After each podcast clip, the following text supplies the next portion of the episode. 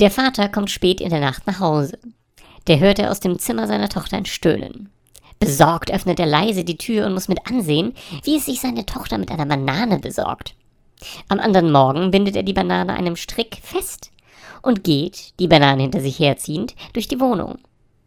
Als die Tochter daraufhin einen roten Kopf bekommt, fragt die Mutter, was das zu bedeuten habe. Darauf der Vater, ich zeige meinem Schwiegersohn die Wohnung.